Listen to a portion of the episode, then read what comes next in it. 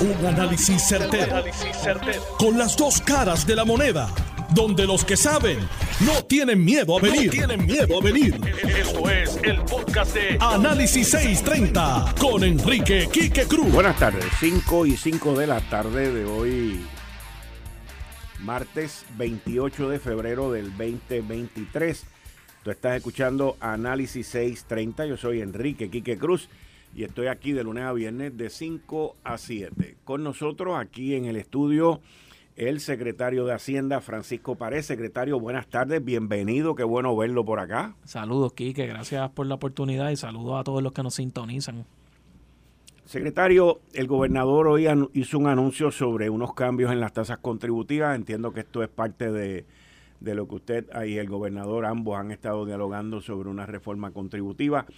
¿Cuáles son los componentes de esta, de esta sección ahora? Y como último, obviamente, si esto se ha ido trabajando con la Junta de Supervisión Fiscal. Sí, mira, Kike, nosotros, distinto a lo que tal vez personas o distintos componentes pues pudiesen pensar cómo se debe ir modificando el, sistema contributivo. Hay personas que, que su expectativa es que sea una pieza legislativa que atiende todos los issues contributivos que, que puedan existir. Yo, yo miro la, la administración del señor gobernador y desde el, desde el día uno él poco a poco ha ido presentando distintas medidas que de alguna manera u otra reforman la forma y manera en cómo se cobran los impuestos. Yo creo que la, la primera fue la implementación del crédito por trabajo que le reduce la carga contributiva a las personas que generan 40 mil dólares o menos. Ese, ese sector, en términos agregados, que por cada dólar que pagan, reciben cuatro para atrás. E, ese, ese renglón pagan 276 millones de dólares aproximadamente en contribución sobre ingresos y reciben de crédito por trabajo 1.100 millones. Entonces, eh, en los, a finales del año pasado se implementó la ley 52, que es la ley de transición de la entidad de, que estaban sujetas al arbitrio de la ley 154, que era un, uno de los componentes a nivel de ingresos, pues, pues con mayor controversia que repercutía, ¿verdad?, en la vida de todos nosotros de distintas maneras, pues se recaudaban cerca de 2 billones de dólares en esas entidades, pues se pasa esa legislación y se implementa. Que, by the way, en, el día de, en, a la fecha de hoy, que, que este era el primer mes que se capturaba bajo el nuevo régimen, capturamos break-even con, con la misma fecha el año anterior. Así que fue una transición eh, No, podemos no podemos cantar victoria porque es el primer mes, pero es mejor empezar empate que 80 abajo. Eh, y, ahora. Y un mes con tres días menos. ¿Perdón? Y un mes con tres días menos. Y, y nada, hay unos componentes del arbitrio que el arbitrio distinta contribución sobre ingresos que es más lineal. El arbitrio en los primeros meses es bien fuerte porque hay entidades que llegaban al tope del arbitrio que en agosto no pagan nada, porque ya a junio habían cubierto su total responsabilidad del arbitrio. Así que yo creo que es bastante positivo. Y en esta etapa, nosotros hicimos un ejercicio viendo el plan fiscal, viendo cuáles iban a ser las obligaciones del Estado, las proyecciones de, recaudo, y entendíamos eh, prudente poder repartir cerca de medio billón de dólares en reducciones en la carga contributiva. Eh, se segrega casi a la mitad a nivel de individuos y corporaciones, casi mitad mitad a nivel de individuos, pues se reduce la tasa marginal de 33 a 30%, se expande el umbral sujeto a la tercera tasa, que antes era 25, ahora se pretende bajar a 24, pero en vez de que muera esa, esa tasa, ese bracket en 61.500 dólares, obligándote que el exceso tribute a la tasa del 33, ahora esa, esa tasa, ese umbral comenzaría de los 41.500 dólares hasta los 81.500, más los ajustes de inflación. De 41.000 a 81. A 81. ¿Estarían ahora en, en qué En 24%. Antes casi gran parte estaba el 33. En, los, de 60 para arriba. Exactamente. Ok. Entonces, eh, yo lo miro en términos generales aquí, que pues las, las personas, los sectores más vulnerables de la clase trabajadora, yo creo que es cuestión de, de tiempo en tiempo perfeccionar la fórmula de crédito por trabajo para que ese billón de dólares pues, se reparta más equitativamente de tiempo en tiempo. Pero arriba había que dar algún tipo de reducción que no habían visto absolutamente nada, ni un ajuste por inflación. ni por inflación ni por nunca. Y exactamente. Y entonces esta medida pues pretende eso. Eh, todo el mundo va a ser un ganador porque está el ajuste por inflación, so de tiempo en tiempo estas tasas, estos umbrales se revisitan, pero se expanden lo, el umbral y se reduce la tasa marginal y convierte a Puerto Rico más en la, en la media, la media es 28% de tasa marginal, ya Puerto Rico se va acercando a un, a un 30%, este, lo, lo, lo acerca bastante. En términos de corporaciones, yo creo que es donde hay unos cambios significativos. Y tengo que felicitar a la Oficina de Asuntos Económicos del Departamento de Hacienda, que hizo un, modelaje y una propuesta fenomenal con, con, el dinero que se tiene, ¿verdad? Porque yo puedo, entiendo que esto no es el último paso, este debe ser el primero de muchos pasos que se deben dar de cara, de cara al futuro. Ahora, antes de que entremos en la parte corporativa, en términos personales, el único cambio es este de 41.81 que baja al 24%. Esa, a la mayoría de baja y, y del 33 al 30, exacto. Y, la tasa marginal de 33 al 30, que en exceso de 81.500, antes de 61.500 era el 33, ahora va a ser el 30. Acceso de 81. El máximo antes era el 33. Exactamente. Ok, y ahora el máximo en la parte personal es el 30. Es el 30. Ok. Ok, entonces dejando eso ya, la parte personal con un máximo de un 30, digo, una baja de 3 puntos es bastante. Es, considerable. Es, considerable, son, son cambios considerables. Este, ¿Convierte a Puerto Rico en la jurisdicción más barata del mundo? No. Eh, ¿Vamos abandonando ser la más cara? Sí.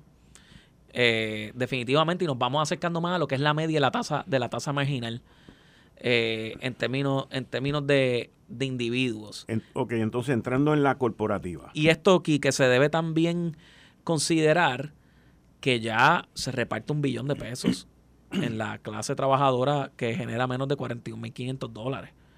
Eh, que, que por alguna razón cuando se discuten los temas contributivos hay personas que olvidan que ya desde el 2021 la carga contributiva allá abajo es mucho más, menos pesada. menos pesada que, que, en el pasado. De hecho, esa, esas personas tributan una tasa efectiva aquí que de 2, 3% de su total de ingresos. Ok. En gran medida. Entonces vamos a, a nivel corporativo. A nivel corporativo, en Puerto Rico casi todas las compañías estaban sujetas al 37.5%. Y acá se segregó en tres. Los, las corporaciones que generen 275 mil o menos de ingreso neto tributable van a tributar al 17%. Los negocios, las corporaciones que generen de 275 mil a 3 millones van a tributar los primeros 275 mil a 17% y el exceso hasta 3 millones van a tributarlo a 27%. Y los que excedan de 3 millones de dólares, en vez de pagar 37.5, estarían sujetos a una tasa marginal del 33. No obstante, los primeros 3 millones estarían sujetos a, las otras dos tasas.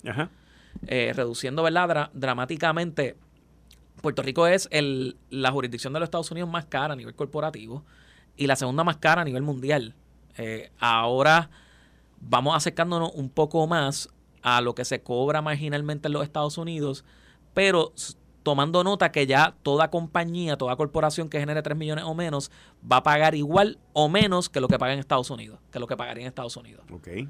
Y ahí se van como unos 280 millones de dólares. Adicionalmente, aquí que se implementan varias medidas de simplificación y se hizo un estudio económico de cuánto se alivia la carga en contratar gestores, en contratar contables, en el trámite que se lleva el Departamento de Hacienda, ahí se ahorran 111 millones de dólares. Mucho tiene que ver con los impuestos municipales, que la patente y el, impuesto de ventas y uso se, pueda cobrar eh, a través de Suri. Hay unas garantías que se le pueden ofrecer a los municipios que en la década de los 80 no se podían ofrecer y, y se quedaba todo mezclado y entonces los municipios sentían que los fondos no le llegaban porque pues ocurrían huele mil eventos en aquellos momentos, en aquella historia que yo creo que es muy distinta al Departamento de Hacienda de hoy y en adición se elimina, se eliminaría el IBU en la cadena de reventa, lo cual hace, básicamente le inyecta unos 60 millones adicionales de IBU que no van a tener que prepagar.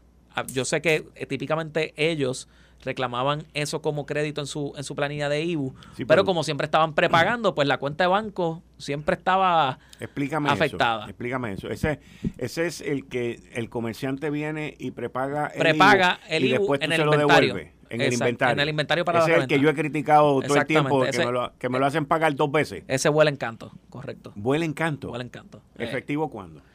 Eh, sería, no, le estamos pidiendo un año de, implementación porque ah, va a ser el, el, régimen de crédito, porque tú pagas ese IBU, lo prepagas y lo coges como crédito en tu planilla de, impuestos de ventas y uso y envías el neto al Departamento de Hacienda, comportándose como un IVA. Porque eso fue una transición, eso fue un intento, en la intentona de implementar el IVA. Eso fue, eh, eso fue acabó en eso. Yo sé, este, y eso fue parte de la supuesta reforma contributiva y de emergencia de Alejandro García Padilla, Eduardo Batia y Jaime Pereyó, donde nos metieron ese impuesto y ese impuesto era para salvar las finanzas de Puerto Rico, pero nunca la salvaron, pero se quedó el impuesto. Pues se, se prepaga como unos cerca de 50, 60 millones de dólares que continuamente se prepagaban. Así que a pesar de que no es un costo fiscal para nosotros, pues al tú posponer por 30 días el cobro de eso, pues estás inyectándole. Lo que pasa es que el cash liquidez, el, exactamente. El, flujo de caja quien lo tiene es el gobierno y no el comerciante, que es el que lo necesita. Exactamente, liquidez al sector privado. Y el trámite obviamente es mucho más simple. Sí, nosotros vamos a proponer, Quique, eh, el régimen de exención tal cual como en los estados, pero nosotros, yo no les voy a mentir, nosotros creemos que a nivel de gerencia, el Departamento de Hacienda hoy es más creativo, tiene que ser de los más creativos en toda la jurisdicción norteamericana. Y estamos implementando, vamos a implementar un sistema de exención donde el departamento tenga visibilidad casi inmediata. Y, y, como lo estamos vislumbrando aquí, que va a ser en dos componentes. O tú estableces tu propio sistema con tus clientes de cómo va a ahorrar esa extensión para la reventa, o utilizas y se lo transmite cada 30 días al Departamento de Hacienda para yo saber Quique Cruz, que se dedica a la reventa, por decir, de celulares, compró tantos celulares eh, sin pagar el IBU pero ¿y por qué ustedes no pueden cobrar el IBU en el momento de la venta? Hay distintos Es que. Eh, no, a mí no me hace sentido que con la tecnología que tenemos hoy, que en el momento que yo hago la venta, tú cobres el IBU y, te evitas. Hoy, el, principal enemigo de eso es el IBU en, la, en, los muelles. los muelles el principal. Nuestro primer paso es retornar al sistema de exención. Las no, o sea, se ha, estudiado en el pasado. Si me pregunta a mí, creo que el efecto va a ser tratar de empujar las ventas en cash. Muchos comerciantes lo que van a tratar de empujar para evitar que se pague el IBU para allá es tratar de fomentar que en vez de que se pague electrónicamente, la transacción sea en efectivo. Pero, secretario, mira, digo, de la manera que yo lo veo. Sí. Y, y obviamente usted tiene mucha más visibilidad de esto que yo. Pero yo hablo desde el sector privado todo lo que es tecnológico se está moviendo a que el ser humano no toque el dinero. ¿Por qué? Porque se lo roba. Se lo roba. ¿Ok? Y tiene la tentación. Entonces, mientras menos gente toque el IBU suyo, más seguro está su IBU. Yo estoy claro de eso. Eso es una. La segunda es que en esta situación, en este caso, mejora el flujo de caja suyo. No impacta el flujo de caja del comerciante. Y la tercera, que viene a rebatir hasta cierto punto lo de que venga un comerciante a empujar venta de cash toda esta gente hoy en día no andan con cash. hoy nadie anda con cash. es, una cosa rarísima. ahí creo que habría que hacer una inversión en infraestructura del Departamento de Hacienda y en recursos, porque van a haber reclamaciones, Quique. Metí el dedo mal, eh, son 80 mil agentes retenedores.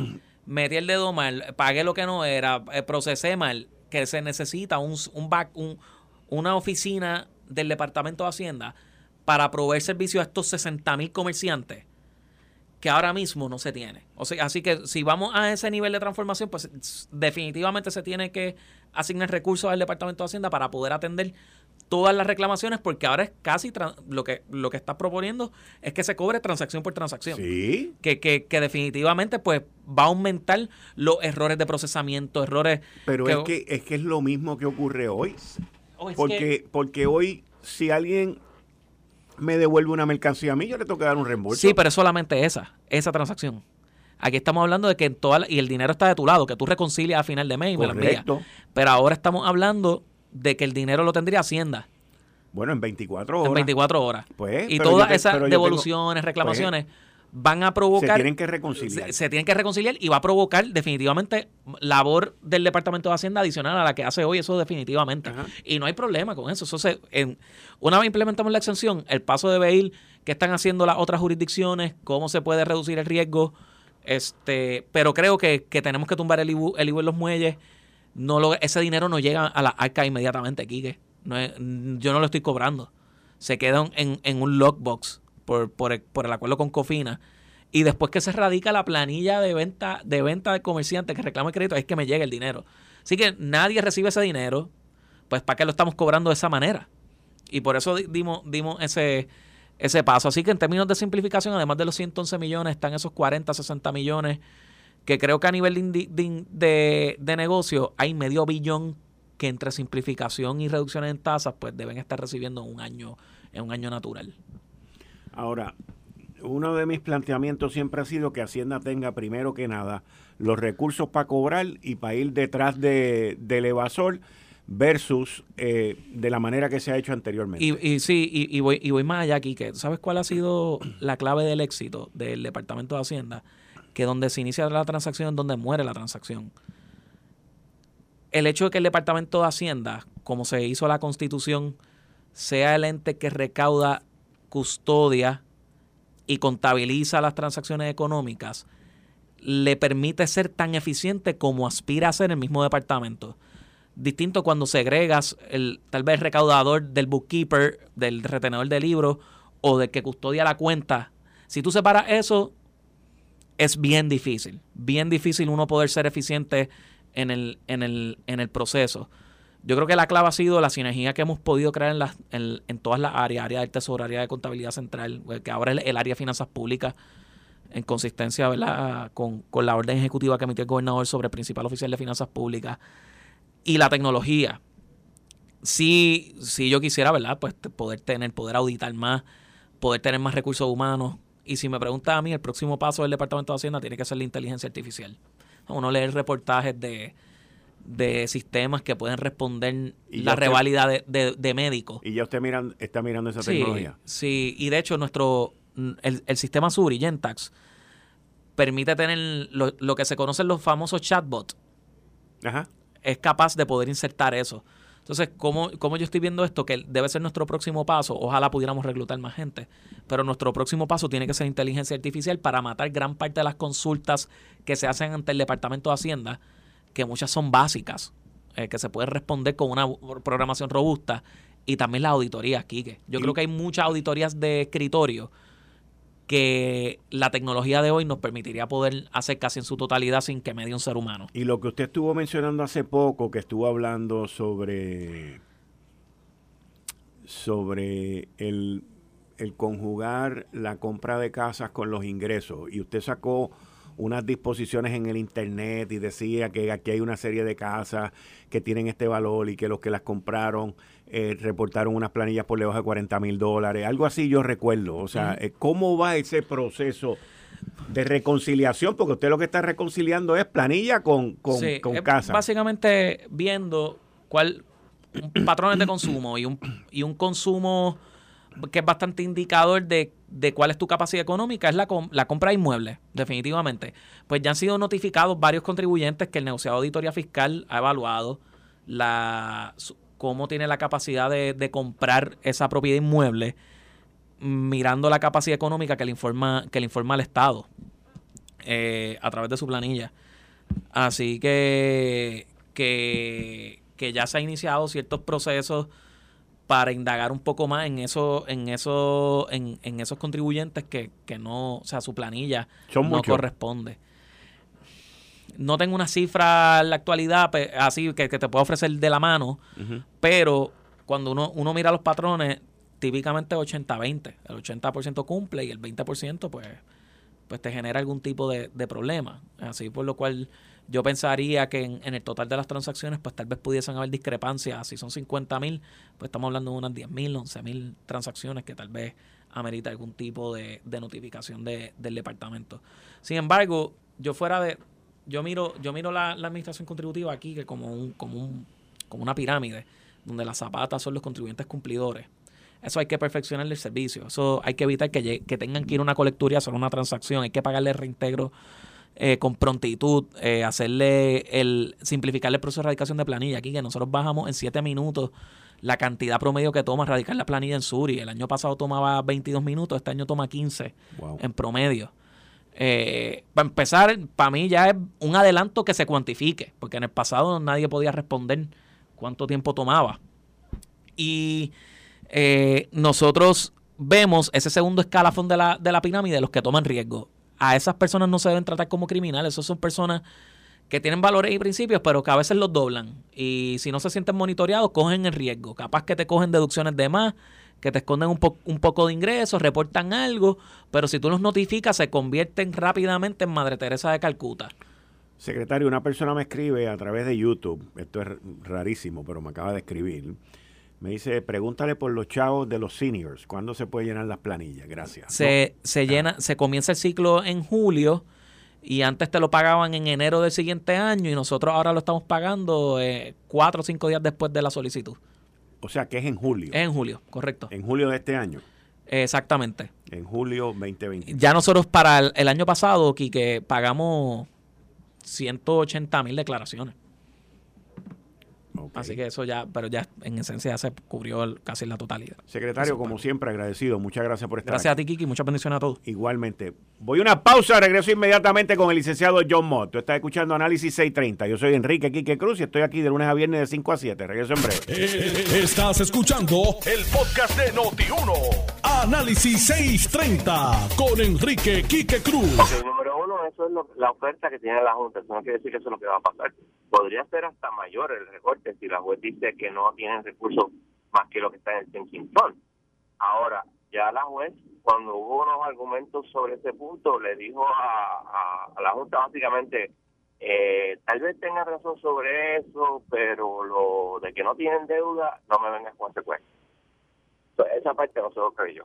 Ayer salió una orden de la juez donde dijo, mira, yo quiero que me hablen sobre el nivel de disclosure statement, sobre el asunto de la objeción del US, del US Bank Trust, que es el trustee de prepa, sobre el plan, los problemas del plan.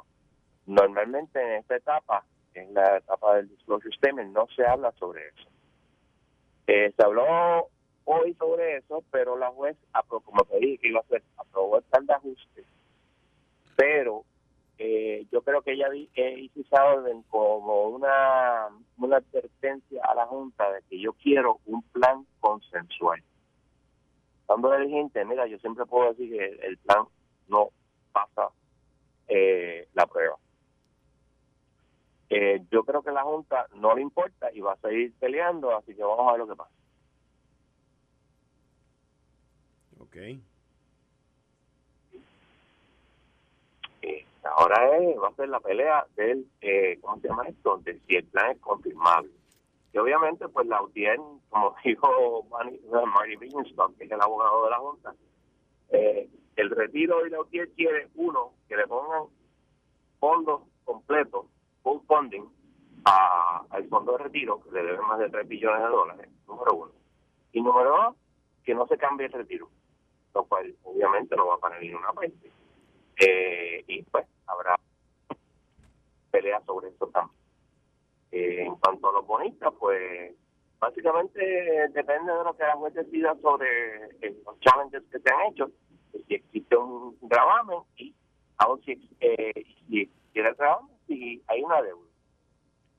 O al revés, si hay una deuda y si, si, no existe deuda, pues no importa el gravamen, porque no puede ser gravamen sobre algo que no existe deuda. Pero, pero eso tal vez lo decida la juez, tal vez.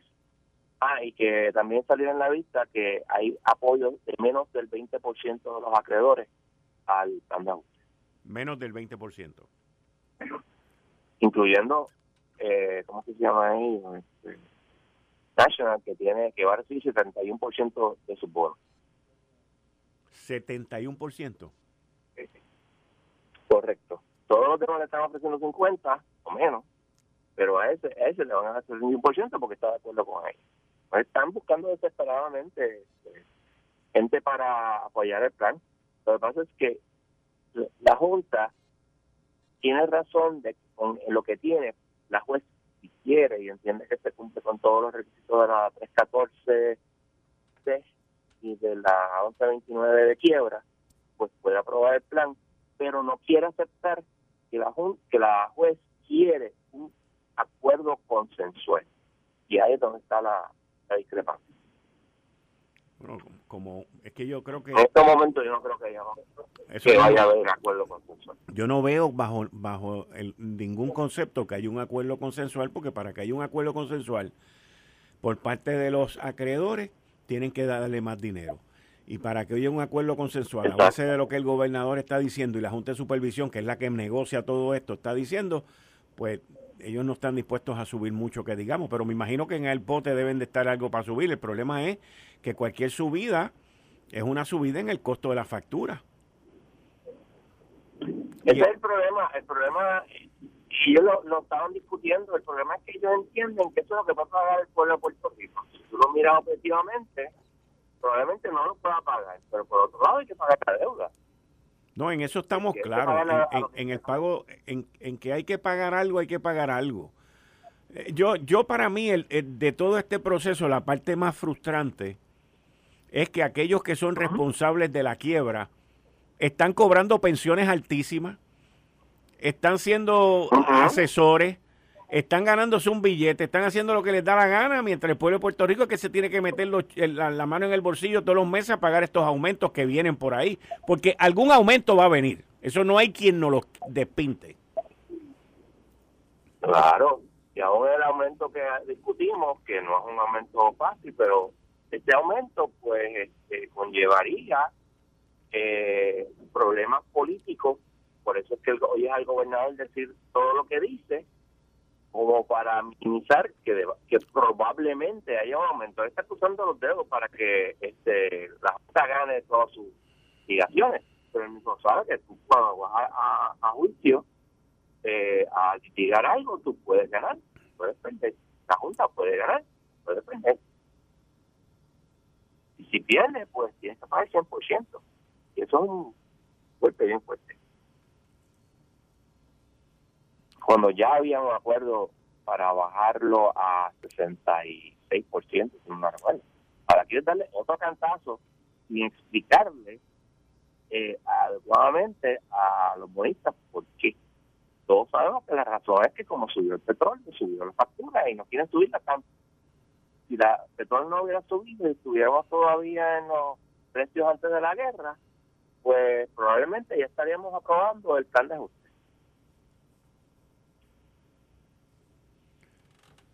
Wow.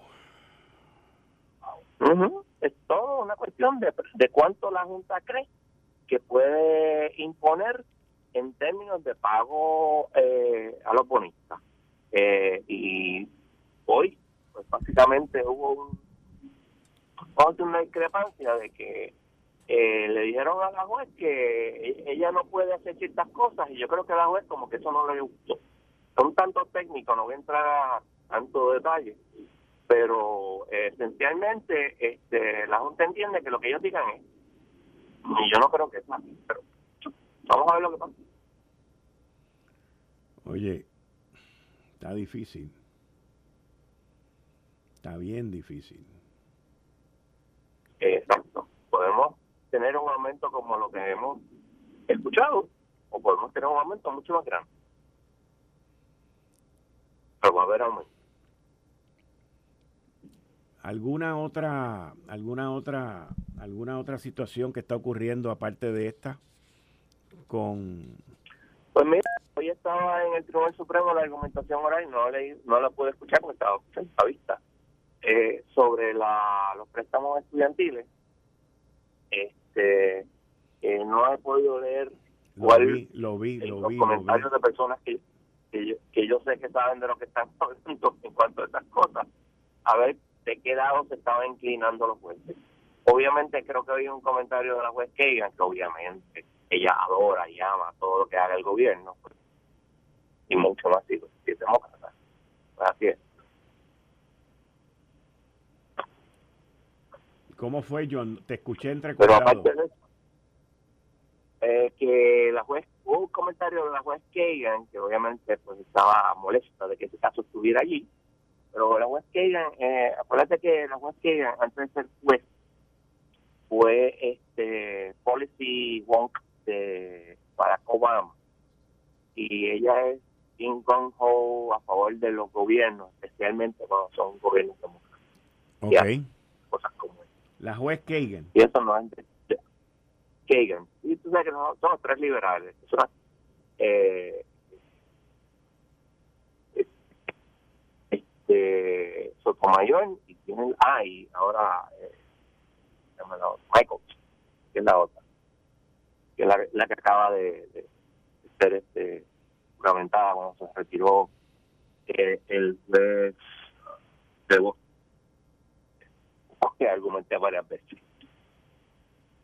Eh, pero no no he podido ver los comentarios este de los comentaristas del argumento así que no sé lo que pasó. Ok. Eso tiene que ver con que si el presidente se extralimitó o no en sus poderes al perdonarle a millones de personas, creo que son, son un montón de gente, eh, parte de su deuda de los préstamos estudiantiles. Correcto. Y eso fue, eso es la, la gran pregunta. Interesante. Interesante. Y de ahí adelante no, no he podido, no sé de nada más porque he estado bregando con la, la vista de hoy y un asunto que pasó en mi casa. Ok. Así que te tengo que dejar para ir a ver con el asunto. No hay problema, no hay problema. Muchas gracias. Gracias a ti. Bien, ahí ustedes escucharon al licenciado John Mott eh, sobre todo lo que está ocurriendo con el plan de ajuste de eh, la Autoridad de Energía Eléctrica. Miren, ustedes saben que ayer yo comencé a hablar sobre esta propuesta de ley sobre la menstruación, la, la, ley que promueve dar unos días pagos de menstruación. Y aquellas personas que han estado abogando por este beneficio hacia aquellas mujeres que son menstruantes, no nos han dicho la verdad. Y de nuevo vuelven a mentir, porque el tú esconder la verdad es mentir. Resulta ser que nos han tirado en la cara que Japón es uno de los países que lo tiene, que Corea del Sur es otro de los países que lo tienen y que hay varios países que tienen esto y muchos más encaminados a eso. Lo que no nos dijeron y no nos los van a decir, lo van a empezar a decir ahora, es que Japón y Corea del Sur tienen ese beneficio, pero no pagan el día por la ausencia. Eso se llama mentir, eso se llama engañar. Y mire que yo he escuchado gente que me ha contestado con eso y que me han dicho, no, pero es que en Japón, es que en, en Corea del Sur, es que en España. Pues la realidad es que por lo menos la información que yo tengo es que en Japón y en Corea del Sur ese beneficio no se paga. Si usted falta, usted tiene el beneficio, el beneficio es limitado, pero no se paga. ¿Por qué nos escondieron eso? ¿Por qué nos decían que en Japón era y en Corea del Sur y no nos decían la realidad y la verdad? De que no lo pagan. Y aquí estaban tratando de meterlo por 36 días. 36 días al año. Yo escribí una columna que ustedes no la van a ver publicada y la voy a compartir con ustedes ahora, eh, en donde me expreso al respecto y se las voy a leer completita a ustedes, si me permiten. Se titula La propuesta menstruación legislativa Sé que hoy como hombre que soy, no creo que biológicamente deba opinar sobre la propuesta ley de la menstruación, pero también sé que en el futuro puedo reclamar, y pongo entre paréntesis, según está escrito el proyecto de ley, termina el paréntesis, que si algún día yo me siento mujer, me pueda acobijar esta propuesta, porque la ley, el proyecto está escrito así. Me tomo el riesgo de escribir sobre el tema porque afecta a la mujer y beneficia a toda aquella persona que aún no menstruando se sienta mujer o que está menstruando. En momentos donde se lucha por la desigualdad de la mujer, la quieren poner en desventaja. En desventaja para permitirle a dos o tres que abusen de un proyecto que tiene una razón lógica, pero que en la práctica, en la letra y según escrita, se presta para el abuso y el desuso. Cuando se hace algo con un propósito incorrecto, con odio, con la pasión incorrecta, no importa lo que sea, se termina siendo algo incorrecto, algo que está mal hecho. Como compañero de trabajo, como jefe y como hijo, he visto el sufrimiento que muchas mujeres sufren en el ciclo de menstruación. Como también he visto cómo muchas de esas mujeres, en su mayoría, con todo el dolor y las situaciones biológicas que eso conlleva, salen a trabajar todos los días sin quejarse. Hay unas que las tumba y les imposibilita ir a trabajar. Esas son las menos. Como también hay otras que con todo y su condición van a trabajar. El primer defecto que tiene este proyecto no son los días que pretende adjudicar en el ciclo de menstruación. El primer y más grande defecto que tiene es el no poner claramente que las mujeres son las únicas que menstruan. Que esta ley aplicaría solamente a mujeres menstruantes. Ahí, nada más, uno ve la cara, la clara intención ideológica de unos o de unas, pocas, en imponer la desigualdad que tanto dicen luchar por. Sin incluir en este primer defecto de esta ley, en este proyecto, la violación a la privacidad que requiere la ley IPA. El segundo y más claro defecto es la generalización. Es para todo el mundo, sin definir ni establecer límites, pues no todas parecen de esa dolorosa condición. La dicotomía más convincente de todo este proyecto es que por un lado se continúa luchando contra las injusticias salariales y de derechos que por miles de años ha sufrido la mujer y con este proyecto se pretende romper la brecha de la igualdad, del progreso y se abre una para una posible irresponsable discriminación en contra de la mujer. Aún así, la intención tiene el remedio. Si se quita del medio la ideología y se va el interés en hacer algo a quién y por quién se necesita. Comencemos por entender que un patrono pequeño no va a poder asumir la carga económica de cantazo en conjunto con otras ya legisladas por esta misma por esta misma legislatura. Me refiero a los justos y merecidos aumentos salariales que ya comenzó el de 8.50 y en julio viene el de 9.50. Lo segundo es que si se trata de una condición de salud se debería atender con los días por enfermedad, no por unos días especiales para unas personas específicas. Ese planteamiento me trae a que cualquier día que se vaya a adjudicar a la menstruación debe estar dentro de los días por enfermedad. Por ende, habría que legislar un aumento a los días por enfermedad para cubrir aquellas situaciones específicas a las mujeres que padecen de la misma. Si de verdad queremos hacer justicia a la mujer, hagámoslo correctamente, hagámoslo como es y no como unos cuantos creen que deben de ser y de manera impuesta.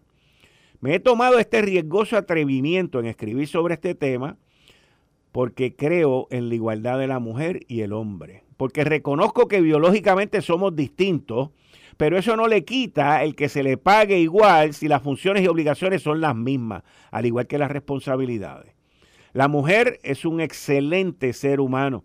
Nos trajo al mundo, nos cuidó, nos orientó, nos guió y muchas de ellas nos siguen cuidando y guiando por nuestras vidas. Juzgue usted. Esa es mi opinión al respecto. No la van a ver publicada, pero la comparto con ustedes aquí en Noti1. Y me molesta, honestamente les digo, como gente de manera no informada, porque no voy a decir que es irresponsable, pero de manera no informada, se defendieron con que esta ley y, esta, y este beneficio existe en Japón, en Corea del Sur y en otros países, cuando sí existe, pero no es pago. Si usted falta, se lo descuentan. Ese es el problema de nuestra legislatura. Ese es el problema del engaño. Ese es el problema de la mentira. De la mentira de aquellos que buscan imponer su ideología, su perspectiva de género, aún si se llevan por el medio a la mujer. Ese es el problema que tenemos en esta isla. Pero son pocos ese es el alivio que uno tiene, que son pocos, pero esos pocos quieren imponerse sobre una mayoría.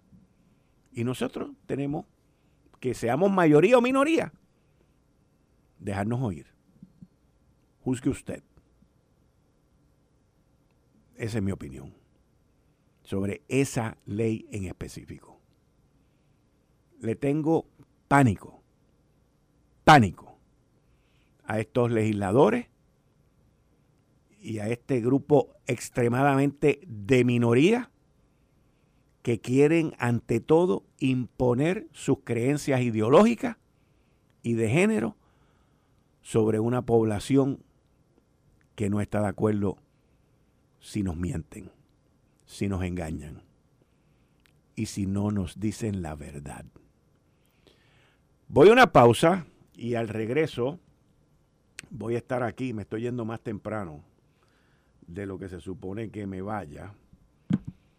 Pero bueno, voy a cubrir un tema. Voy a cubrir un tema antes de, que. ¿Me da tiempo para un tema más? ¿O estamos cerca de la pausa?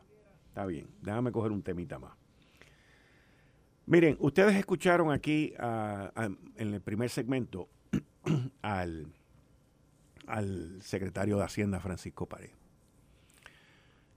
Yo soy admirador del trabajo del secretario Francisco Pared y de su equipo de trabajo. ¿Por qué? Porque son de esta nueva generación. Primero, que les gusta trabajar. Segundo, que con lo que tienen hacen maravillas. Y tercero, que no buscan excusas ni le echan la culpa a los demás. No todas las nuevas generaciones son así. Pero ese grupo que está ahí, en el Departamento de Hacienda, y soy fanático de ellos, y cuando hacen las cosas mal, ellos saben que yo soy el primero en criticarlo. Pero ese es uno de los mejores, o de los, y tiene varios, by the way. El gobernador Pedro Pierluisi tiene varias joyas de trabajo y de dedicación hacia él como gobernante y hacia quien el gobernante representa, que es el pueblo de Puerto Rico.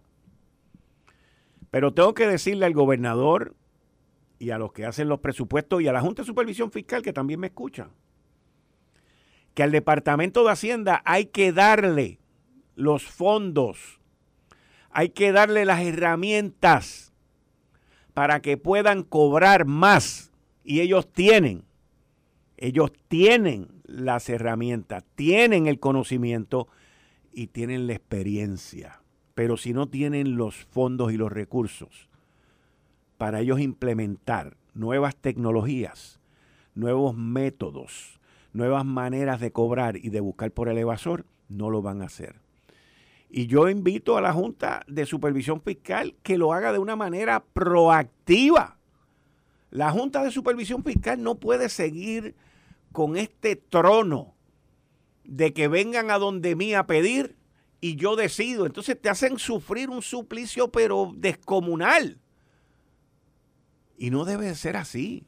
Esa gente que están allí en Atorrey, muchos de ellos, lo digo con todo respeto, pero algunos de ellos, vamos, se creen que tienen el sartén agarrado por el mango y el poder del trono. Y por esa idiotez e ignorancia, no permiten que muchas cosas pasen. Esto no tiene nada que ver, esto lo digo yo, el secretario no me dijo nada, nadie me dice nada. Es que yo conozco cómo son los procesos y cómo son las cosas, los he vivido y los he visto. Y el Departamento de Hacienda necesita las herramientas. Esto es bien sencillo. Secretario, ¿cuánto usted necesita? Ah, necesito 50 millones de dólares. ¿Para qué? Para esto, esto y esto. Ok, si yo le doy los 50 millones de dólares, ¿usted me devuelve para atrás 300 millones de pesos en recaudo? Sí, vamos a firmarlo. Si no, el año que viene se los quito y se acabó. Y te digo públicamente, fracasaste. Así es como se hacen las cosas. Y así es como se logran las cosas. Por lo tanto, me encantaría, ahora que la Junta de Supervisión Fiscal tiene un nuevo director ejecutivo, que mire estos procesos, que mire las cosas que quiere hacer Francisco Pared y que entren en un acuerdo. ¿Cuál es el acuerdo? Si te ayudo, tú me traes más billetes para acá. Así de sencillo. Cualquiera hace un negocio de 3 por 1. Y máxime si se puede hacer de 6 por 1. Entonces, ¿por qué tanto posicionamiento? Si aquí lo que se quiere es salir de la quiebra, no se quiere la permanencia de la quiebra. Esto fue el, podcast de Notiuno. Análisis 630 con Enrique Quique Cruz. Dale play a tu podcast favorito a través de Apple Podcasts, Spotify, Google Podcasts, Stitcher y notiuno.com.